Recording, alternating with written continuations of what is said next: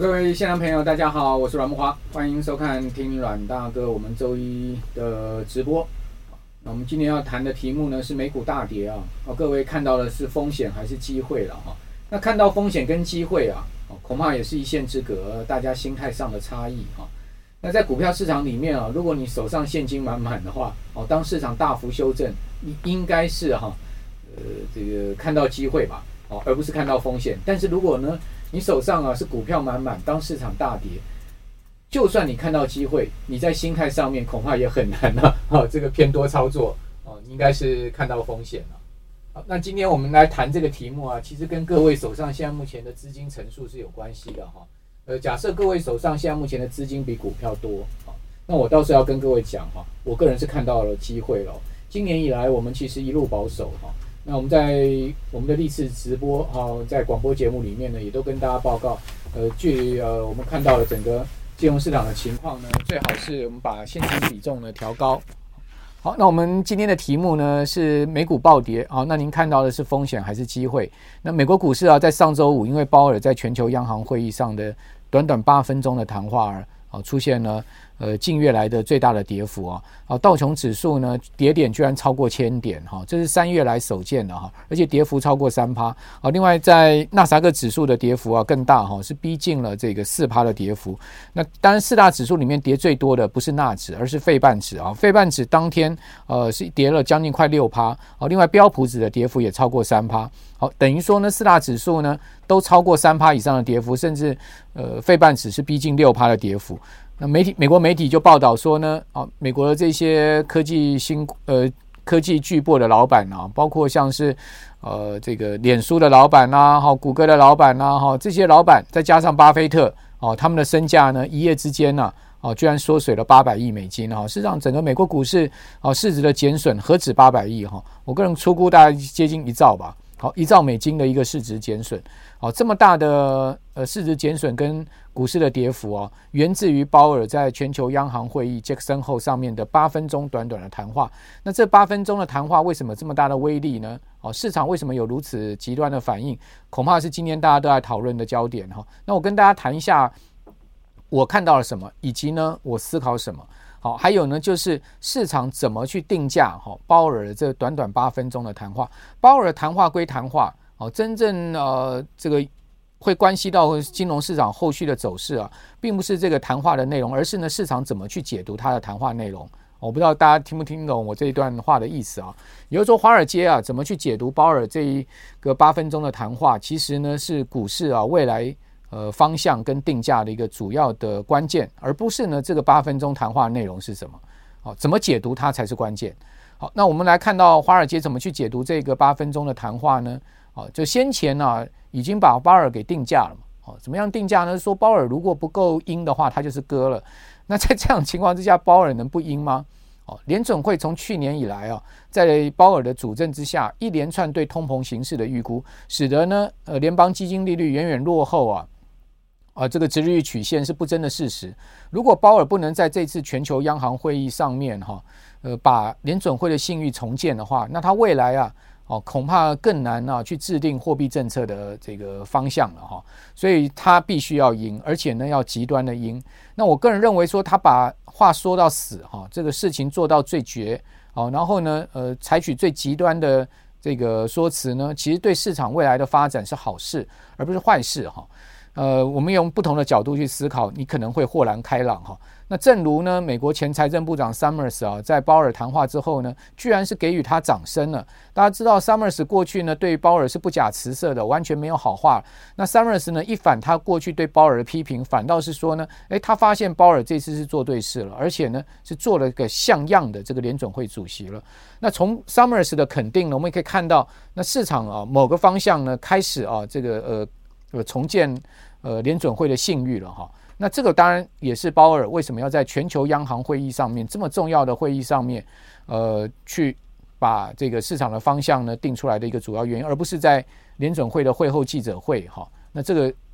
会议的场合是非常重要的哈，因为毕竟它是全球央行行长的一个重要的集会，也是全世界大家关注的一次重大的一个会议哈。那短短八分钟，他其实这个呃开门见山的，好直接告诉大家，大家呢，呃，不要对通膨啊，哦，这个联准会打消通膨呢，呃，这个这个呃，就是有错估情势的情况。哦，他在整篇的内文大概分几个重点哈，一个呢叫所谓汲取三个教训哈，这等下我跟各位报告。另外一个呢就是告诉大家说，呃，打通膨它其实其实是会伤害经济跟呃这个家庭的，哦，让市场先 price in 哈，呃，这个利率持续上升可能会伤害到经济哈，伤害到企业获利以及伤害到家庭财富啊这样的一个情况。但问题就是说。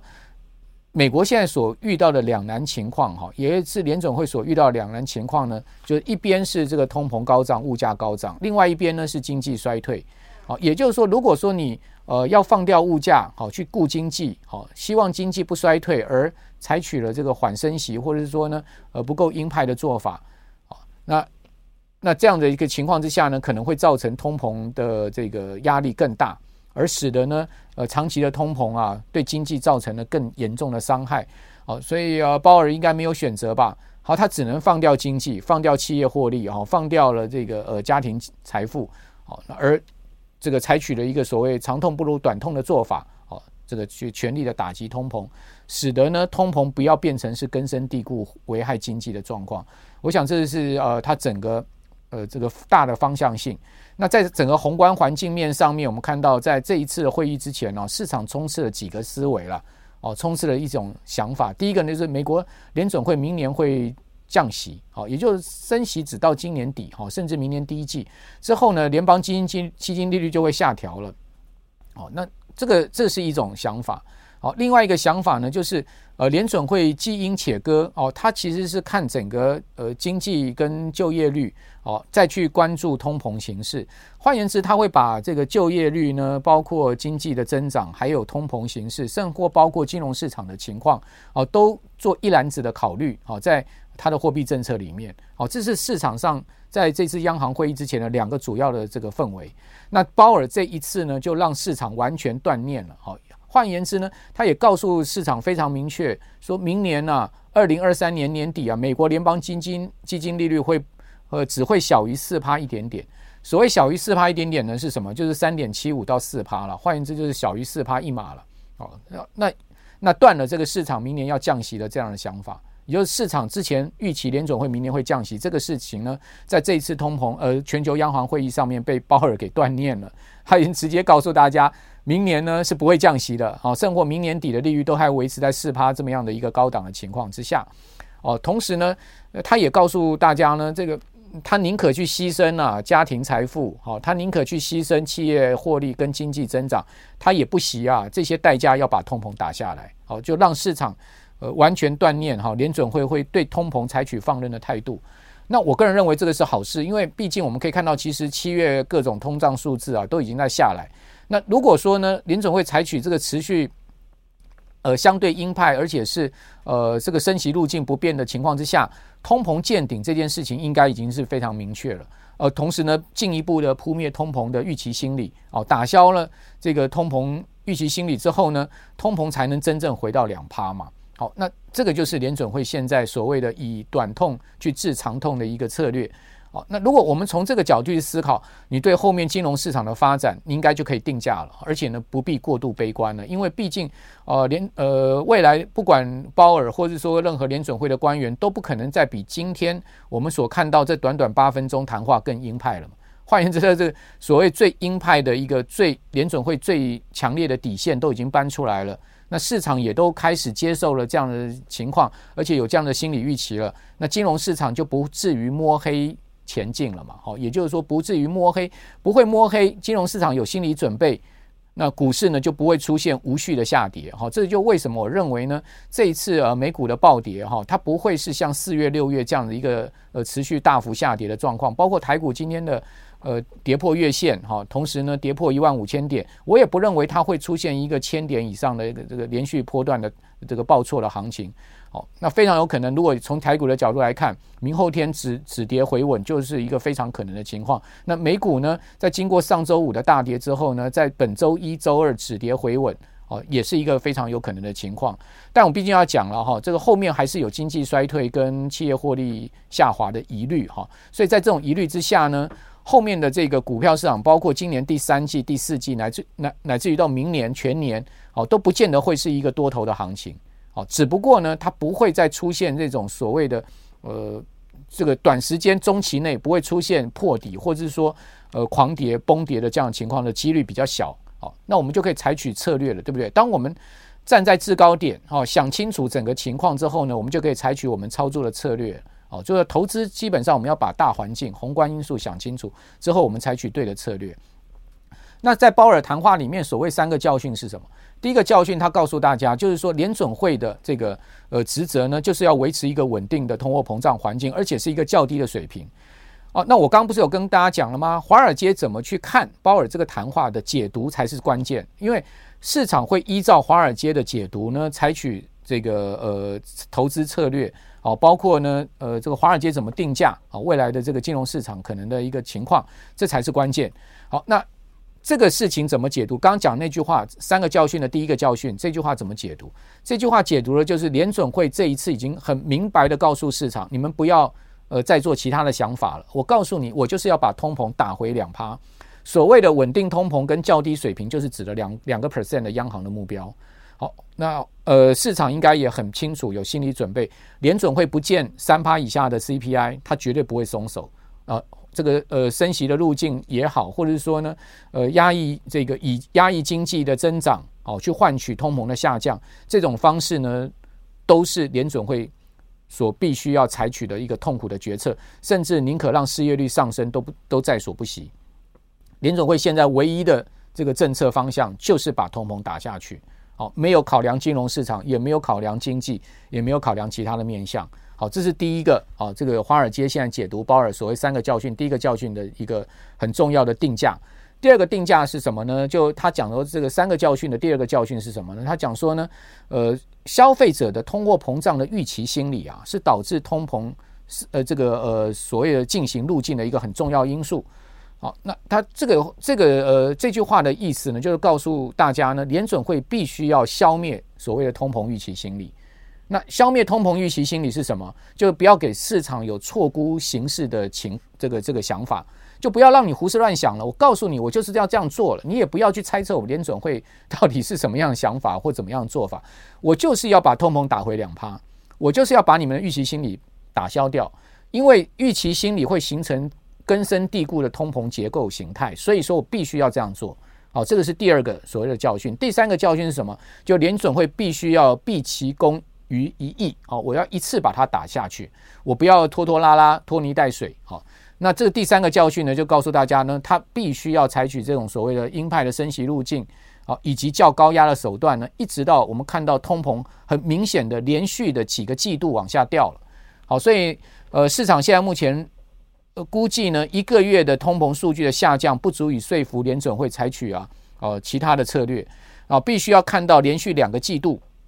好，美国的通货膨胀持续的往下掉，而且是明显的往下掉，联准会才会放松。好，这个现在目前鹰派的做法，哦，这个就是市场现在目前定价出来了。那在这样的一个定价环境下面，我们看到周五啊，它其实公布出来几个的其他的数据，完全被忽略掉。哦，这个市场完全不反映这些经济数据，只反映鲍尔的利空。有两个非常重要的经济数据，一个是 PCE，哦，就是呃联准会非常重视的这个通货膨胀的一个重要的数据。这个数据它出来的核心 PCE 只有四点六，哦，这个四四点六是一个相当不错的数字，代表什么？代表它符合了这个 CPI 跟 PPI 哦，说先前所公布已经出现七月掉头向下的这个通膨向下的一个情况。好，那第二个数据呢是密西根大学啊，它所调查出来的消费信心指数的中值哦，初值已经公布了哈。那这个你上周五公布的是终值，同时它公布出来未来一年期跟五年期消费者的通膨预期。那我跟大家看报告啊，那如果你去看这两个数字啊，它都出现比预期来的较好的状况。呃，美国的消费者对未来的一年跟五年的通膨预期也都明显在下来。好，所以。联准会采取这个鹰派的做法，好，在鲍尔在呃全球央行会议上也把市场的这个其他的遐想给断念了。那通膨在七月八月这个地方见顶的可能性已经非常高了。那既然通膨要见顶，那后面市场的机会就来了。所以为什么我今天讲说，你看到这个美股大跌啊，你看到的是机会还风险呢？为什么我们定呃，我们把这个标题定在这个地方就是这样子。如果大家要长期收看我们的这个直播，以及呢长期收听我的财经一路发，你会知道，其实今年以来我一路建议大家保守，一路跟大家讲多留现金。那但是到今天呢，我反倒是要跟大家讲说，中期的底部浮现。不管台股七月十二号的一万四千点那边，或是美股美股，如果以标准普尔五百指数六月的低点三千六百三十六点，啊、那个纳斯达克的低点一万这个零五五百点六百点那个地方，都是中期底部。我个人认为，短线上面、中线上面要去跌破这个底部的几率不大。也就是说，即使呢上周五出现这么大的跌势，雅股今年今天周一出现这么明显的下跌，我都认为说呢，短线上面再跌个一两天都有止跌的机会，而不会是直接一个大波段去灌破中期底部的可能性是不并不高的哈。主要原因就是着眼我刚前面所谈的这些这个内容哈，就是通膨它其实已经见顶哈，只是市场还没有 pricing 还没有去反映这个。呃，事实而已，而先行去反映这个所谓通呃鲍尔的这个利空的谈话。那那市场为什么会去反映鲍尔利空谈话呢？我刚刚也跟各位报告得很清楚了，就是因为市场先前的几个氛围呢，呃，被一次鲍尔的一次给斩断了这个断念了哈，就斩断这个所谓的呃这种遐想啊，或者说呢这种呃呃这种猜测哦，那联准会一次的定价市场的方向了哈。那呃，既然一次定价市场方向，市场后面就有有迹可循了，就是有有轨迹可以依循了，就不至于说无序的下跌。好，原因在这个地方。四月到六月可以讲说是一个在没有呃这个指引的方向下的一个所谓的无序的下跌。好，那那在一片混沌之下下跌，才产生了所谓四到六月股市全球性的大屠杀这么大的一个跌幅。而周五。很明确的已经告诉你市场方向，那一次性的宣泄跟反应是很自然的。那当一次性的宣泄跟反应完之后呢，呃，市场情绪就会慢慢的恢复稳定，而理性的去思考通膨已经见顶要下来的这个事实。只不过就是说，因为联准会要去对抗通膨，它是一个必须要付出极大代价的做法，以及呢，它会是一条漫长的路。所以我们在中线跟长线上面，尤其是长线上面，我还不能太过乐观。原因在这边，所以短短中线不会破底，好，我个人的看法是这样，但中长线远远也还没有到全面翻多，好，乐观的情况，好，这就是呃，我现在要告诉大家我的看法跟呃策略面。好，那谈了这么多之后呢，我们用几张图表来佐证我们的看法，哈，跟呃大家来谈谈后面我们可能给各位呃进一步的方向的这个是在哪里。比如说，各位看到我们今天第一张图啊，是纳斯达克指数的走势。大家发现去年第四季的时候，纳指的高点是一万六千两百一十二点，跌到今年呢、这个呃六月的低点是一万零五百六十五点，这个波段跌幅呢非常大。它主跌段就在四到六月，我现在圈起来这个地方。那从六月中，那纳指一路反弹上来，然后又开始出现了一个波段性的修正。那我们如果把这个指数的高低点哈。今年以来纳指的一个走势啊，把它全部罗列下来啊，大家可以看到哦，这边有一个错字哈，这应该是今年的走势走哈。那我们看到今年纳指的高呃纳指的高点出现历史高点出现在去年十一月二十二号一万六千两百一十二点，我讲的都是盘中的高点哈，并不是收盘点位。那低点呢出现在今年的六月十六号的一万零五百六十五点。那总计啊，哦这段时间下跌了五千六百四十七点，跌幅呢高达百分之三十四点八。好，那这么大的一个跌幅啊，基本上它是反映这个整个呃股市过去的估值过高啊，以及呢就是呃空头市场来临哦，还有就是呃所谓货币政策的调整哦，然后包括资金的回收这些面向，全部把它反映在这个所谓的三十五趴的一个跌幅里面了。当它跌到了这个相对低点哈，一个满足点的时候呢，它反弹到八月十六号。的一万三千一百一十八点，好，一万三千一百一百八十一点呢，它总计反弹了二十六两千六百一十六点，它弹升的幅度是二十四点七趴，好，也就是接近二十五趴，总共回弹的这个跌幅呢是四十六点三趴，好，这样大家就很清楚今年纳指的一个高低位差，好，以及它这个整个走势的情况。也就是说，如果我们把呃纳指啊今年从去年的十一月下来到今年六月视为一个大 A 波的话。那纳指从这个六月十六号一直到这个八月，它进行了一个呃所谓的逼波反弹，哦，那逼波反弹呢，它的高点非常有可能出现在八月十六号的一万三千一百八十一点，哦，就结束了这一波的反弹了，哦，只不过说这这波反弹结束之后，它要往下走，它会不会破底，或者是说它是用什么样的跌势，那就另外一回事。我们先这样定价。那我们来看到说，纳指这一波的反弹，它跌幅非常大哦，今年最深跌幅三十五趴，最高涨幅二十五趴。大家发现涨二十五趴，它远远也还没涨回那个一万六千点的位阶啊。好，因为这个简单数学，我这边就不重复了哈。那期间弹幅四十六趴，这个弹升代表什么？它是一个中度的一个反弹，哦，中度的一个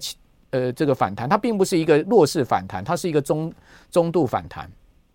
当然，它也还没有达到强强度反弹。强度反弹是零点六一八的一个幅度啊，那中度反弹是百分之五十，它已经几乎接近中度反弹。那那呃弱势反弹是零点这个呃零点三三八二，好，所以说呃我们可以用这几个呃反弹的幅度呢去看说它的一个弹弹升的力道是什么。所以现在我们可以把它定位是一个中度反弹。既然它是一个中度反弹，它在往下跌的时候，它就不容易去破前波的低点，不是说一定不会破，而是不容易破，除非有非常大的利空。哦，或者说呢，黑天鹅哦再次冲击美股或全球的股市，才会造成它去跌破了这个六月十六号的一万零五百六十五点的一个低点哈。那标普呢，今年年初到现在目前跌幅是十五点四趴，因为上周五跌非常大哈，三趴的一个跌幅，所以加深了它的跌幅到十五趴。它的低点在六月中，我现在圈起来这个地方是三千六百三十六点，哦，三六三六呢谈到了这个呃八月。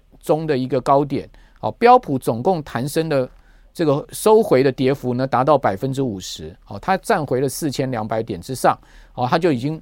收复了它从这个呃高点跌下来的这个百分之五十的一个幅度了。哈，它的高点呢，在今年初去年底的时候是四千八百点的一个位阶，好，跌到三六三六，好，然后呢，它弹上去，它收敛了。收回了百分之五十的跌幅，换言之，标普就是标标准准的一个中强度的中度的一个反弹了。好，那中度的反弹，过去从二二战以来的经验就是说，它在它再往下回回跌啊，它都不会去破三六三六这个低点。那我们来看，我们未来就可以去验证哈，未来一年我们就可以去验证标普会不会跌破三六三六。如果未来一年标普都不去跌破三六三六的话，我认为三六三六就是绝对的一个中呃长期的低点了。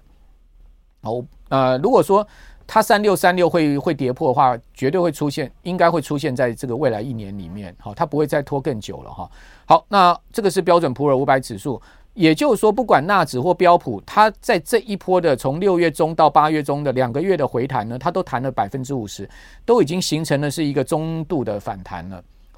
那中度反弹不代表说呢，它就不会再次下修，也不代表说呢，它就一定不会破底。好，我们用时间来观察。现在我们都先不要下定论。好，那我们来看到标普整个八月份哈，我把单日的一个涨跌的情况把它呃列出来给大家参考哈。那在上周五出现了一个呃三点三七的一个跌幅哈，这个跌幅相当巨大。哈，那。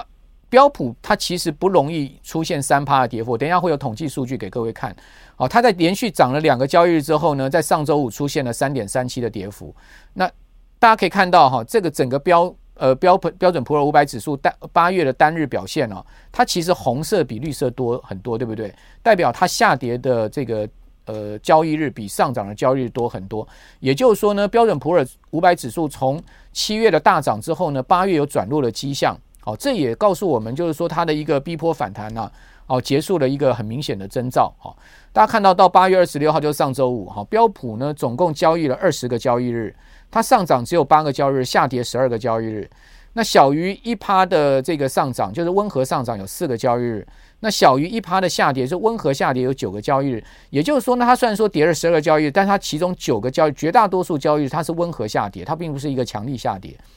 那介于一趴到两趴的上涨呢，就是说一个中度的上涨是三个交易日。那介于一趴到两趴下跌呢，就是一个强力下呃中度下跌呢是一个交易日。那但是呢，在上周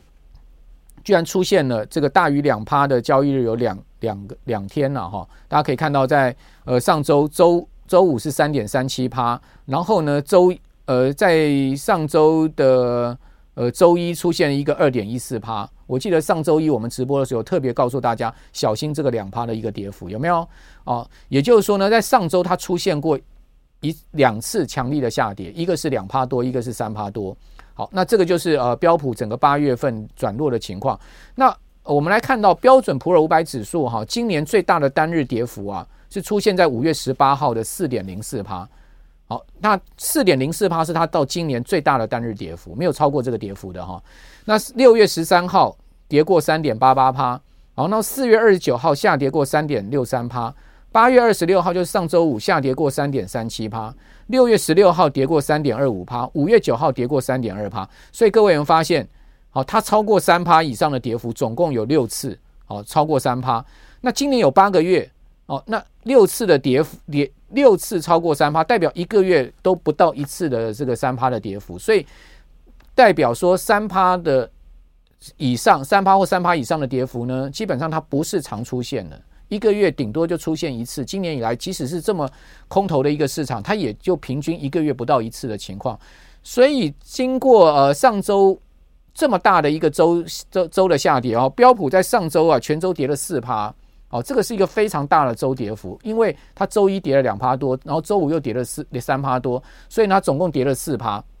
经过那么大的一个周跌幅，我个人不认为这个礼拜美股还会有这么大的跌幅，或者说延续性的一个暴跌。哦，这个就是我告诉大家，我们从整个理性的思考、理性的统计数据来看，所以我建议大家呢，在投资上面我们不要摸黑了，我们必须要就统计数据，我们要理性的去思考，不要乱猜测。我们可以呃很客观的就事实所呈现出来的数据呢，去推断我们后面可能会遇到的状况啊。那大家看到标普因为上周的大跌已经转全全月转跌了，跌了一点三趴。那整个七月是涨九趴多，然后呢四月大跌九趴，然后六月大跌八点八趴，所以四到六月五月是持平了，四到六月是一个呃报这个今年的主跌段。那今年第一季哈是跌两个月涨一个月哈，那三月是涨了三点八趴，一二月呢分别跌了五趴多跟三趴多。大家有没有发现？好，标准普尔五百指数的主跌段今年是出现在第二季，第一季是暖身的下跌。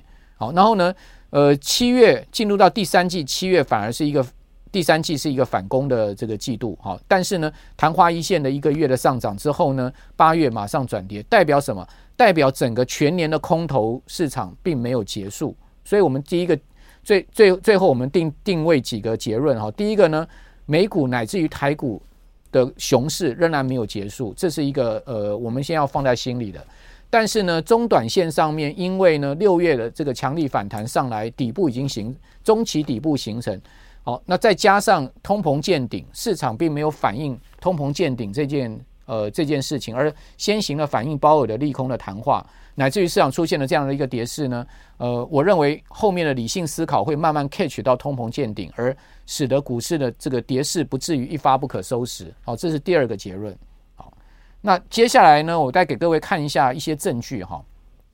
我们从 Fed Watch CME 的 Fed Watch 你可以看到，九月哦二十一号升息三码的几率是六成，但是呢，我们看到年底，哦年底。市场现在定价最主流的利率呢是三点五到三点七五，并没有太 over，好，并没有 over 到四趴以上。换言之，市场并没有因为鲍尔这么鹰派的谈话呢，而把利率的预期再次的这个大幅的拉高。那到明年七月，大家看到明年中，哦，市场的主流看法呢，利率联邦基金利率呢是三点七五到四趴，也符合了这个鲍尔的说法。好，所以我们这边从 Fed Watch 可以看到很清楚，大概联邦。基金利率终极利率就是四趴了。那既然市场已经很清楚了，aware 这四趴是一个终极利率，那既然企业也清楚四趴的终极利率，股市也清楚四趴的终极利率，这投资的这个大机构也清楚四趴的终极利率呢，他们就会采取相对应的这个操作策略，而不而不至于使得金融市场失去哦，变成没有方向的一个情况。那这个其实对金融市场中长期的走势来讲是有利的。哦，那各位了解我意思了哈。那另外，我们从美国的国债也可以看到这样状况。那上周五啊，我要跟各位讲，美国的国债殖利率的变化非常有趣，你要仔细去看一下上周五的这个国债殖利率的变化。照来讲哈，正常思维应该国债殖利率一路往上飙，对不对？但它并不是哦。鲍尔这么鹰派，你会发现美国两年期国债殖利率是先上冲之后再下压哦，中场收盘呢几乎收在平盘。那十年期国债殖率，呃，对不起，这刚刚那个是十年期国债殖率，两年期国债殖率也是一样哦，冲到三点四，哦，几乎要创新高，然后呢再下压。所以今天呢，元大的二十年期美债的 ETF 是涨的，对不对？如果各位去看这档 ETF 是涨的，你去看 TLT 哦，在上周五美股收盘，它其实是涨的。债券市场反映的是什么？反映的其实是没有这么利，呃，利率直接的利率交易出来情况是没有这么恐慌的，没有像股市这么恐慌的。那这不是一个好事吗？就是说股债还形成了一个相对应的跷跷板的保护机制，以及呢，市场告诉你后面呢，就算到明年底联准会没降息，也不过就四趴的利率了。好，大家就要去呃 fit 呃 fit in 在这样的一个环境下面，不管是金融或经济的环境下面了哈。好，所以从我们刚刚讲说，呃，这个 Fed Watch 哦，然后以及呢美国国债的表现，你都可以看到这样状况。好，那再去看一下 VIX，好，你去看标准普尔 VIX 有没有大量大呃很很夸张的上升，升到三十点以上也没有，它确实是有往上升，但是它也没有升到三十点。对应这个股市跌成这个样子，它却是一个相对有幅有限度的上升，也显示市场并没有这么恐慌。那但是呢，我们还是要讲一下比较不好的状况，就是五年期跟三十年期美国国债殖率也加入倒挂的阵营了哈。各位看到五年期国债殖率上到了三点一九一，三十年期国债殖率是三点一八九，所以这两个倒挂了。那五年期跟十年期倒，三十年期倒挂已经是第二个交易日，好，连续两个交易日倒挂，好，那代表什么？代表美国后面就是今年呃第四季、明年上半年，甚至明年呃这个出现所谓的。呃，这个正式的衰退的风险是越来越大，哦，所以这也支持了为什么我们刚刚讲说，长线不管台股、美股都还没有进入到牛市。哦这样的条件，一个很重要的原因就是经济还是有很很 serious concern，然后呢，股票市场上还会遇到企业获利不断的受到压缩跟挑战，以及呢，哦这个基准利率上升，哦对于呃所谓股市殖利率的这个更大的一个排挤。那那这个就是呃，我今天要跟大家谈的一些内容了哈。那至于说呢，美国通膨见顶，其实已经很迹明显的迹象了。那联准会也看到了这个迹象了啊。他为什么在这个地方看到通膨见顶的迹象而不松手呢？就是回应到他所谓的三个教训，他必须要一次把通膨打到底。